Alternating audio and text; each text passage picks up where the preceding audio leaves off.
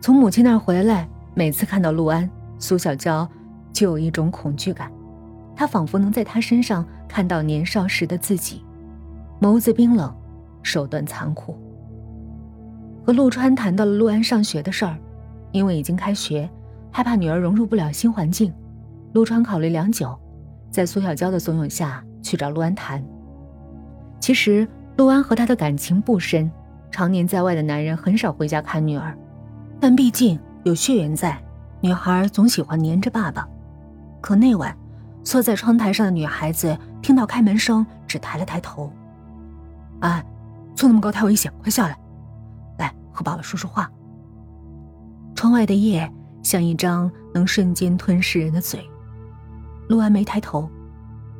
“我可以回家吗？”“回家，这就是你的家。”瘦小的女孩缩在爸爸怀里，委屈道：“这不是，我要回奶奶家。”啊，你要长大，不能总和奶奶在一起，对不对？如果不想一个人在家，去上学好不好？能交朋友，还能学东西。我不去，听话。是啊，只有十岁的他，除了听话还能干什么？在小镇。有奶奶溺爱他，他不愿意天天上学，没人强求。可这儿不一样。隔天，陆川早早离家，苏小娇带着陆安出门，一路上两人照旧无话。陆安去的是苏小娇教书的学校，把她交给了认识的老师，苏小娇就离开了。当剃着光头的女孩子被老师带进班，还没开口，就引来了一阵哄堂大笑。从没见过这阵仗的陆安沉默了，无论老师让他怎么自我介绍，他都不肯，一个人坐在靠后的位置上。城市的孩子对脏兮兮的新同学没有一点包容，班里长得漂亮的女孩子前来示好，别扭的陆安不理会，女孩就带着全班的女同学孤立他。陆安和人打架，不过是到了新学期两周后，接到他班主任的电话时，苏小娇正在上课。赶去四年级，就见陆安站在老师办公室门口，手里攥着一大把头发。问了班主任情况，苏小娇才知道，从转学，陆安就很少说话。老师以为他就是这样的性格内向，哪想到今天早上本来就迟到的陆安进教室，就走到班里一个漂亮的女孩子跟前，谁都没反应过来，他就抓住女孩的头发，一剪子剪掉了她的辫子。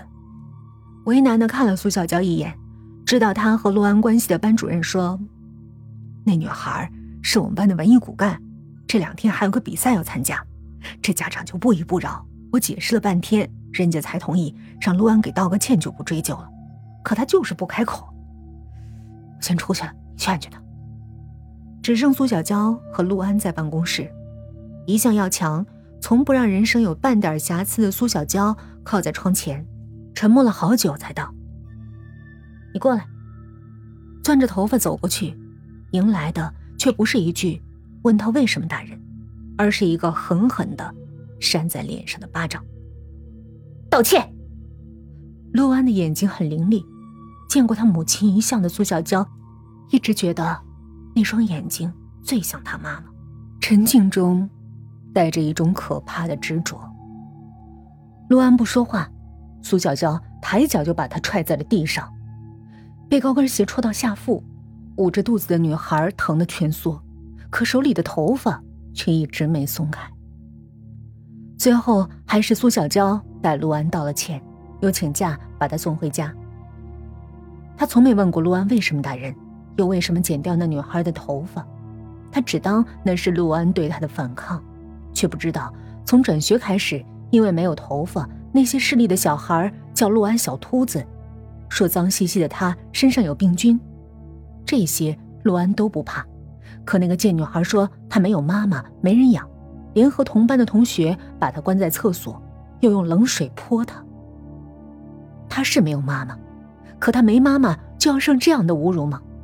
她从小到大什么都不怕，所以那晚她找了剪子，原本想把那女孩戳瞎，看她以后用什么张狂。可最后她改变了主意。那女孩不是笑他小秃子吗？那就让他尝尝没头发的滋味。带着陆安回家，静悄悄的家里只有猫叫声。被气得半死的苏小娇给陆川打了电话告状，然后就把陆安锁在了阳台，自己就出门去了。苏小娇再回来已经是午夜，因为有研究任务，陆川几天没回家。喝得醉醺醺的苏小娇把暴晒了一下午的陆安从阳台拉到客厅，要陆安道歉。傲气的女孩子始终不肯低头，苏小娇抬手就把手里的水杯丢在她身上，杯子打在陆安的眉角上，血流了下来。陆安眼前的世界，全都变成了红色。陆安人生中最长的一夜，就是苏小娇酒醉的那个晚上，整个世界突然变得很黑，很黑。冰冷的陆家，发疯的女人。她唯一的反抗就是蜷缩，让自己被踢打的面积稍微小那么一点点。苏小娇一边打一边骂，丝毫没有第一次见他扬着笑脸叫他安安时的温柔。苏小娇甚至将他拖到卫生间，把他的头按在洗衣机里，直到陆安说：“苏阿姨，我错了。”苏小娇才停手。打红眼的女人细瘦的手指捏住陆安的脸蛋你叫我什么？”阿姨，狠狠的一个嘴巴，叫我妈妈，我是你妈妈。止不住的眼泪从眼眶里流出来。缩在角落的陆安沉默了好久，才叫：“妈妈。”放下陆安，酒醉的苏小娇回了卧室。倒在客厅地上的女孩却没有力气爬起来。她躺在冰凉的地上。看着黑夜，流眼泪，而那只耀武扬威的猫，一直围着他叫。清早，苏小娇离开后，勉强爬起来的陆安打电话回小镇。冰冷的晨光映在他身上，浑身是伤的女孩全在那儿，比没人要的小猫还可怜。奶奶，电话那边的老人听到孙女儿虚弱的声音道：“安安，你怎么了？”我想你了，我想回家。才走几天就想我？甜甜在我身边，你要不要跟她说话？把电话递给身边，下巴被烧掉，吃一点东西就会流的全身都是，变得越来越恶心的女孩。小女孩紧张兮兮对着电话那边的陆安说：“安安，我是甜甜，你好不好？好，还是你好。”亲妈妈都不会打你。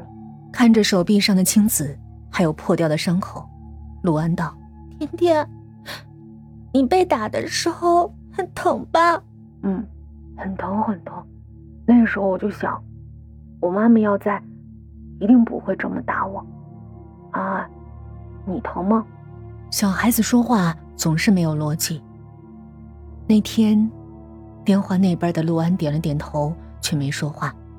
还是甜甜小心翼翼的问他：“你还会回来吗？”“嗯，真的。”房间是公主一样的装潢，却承载着一段噩梦。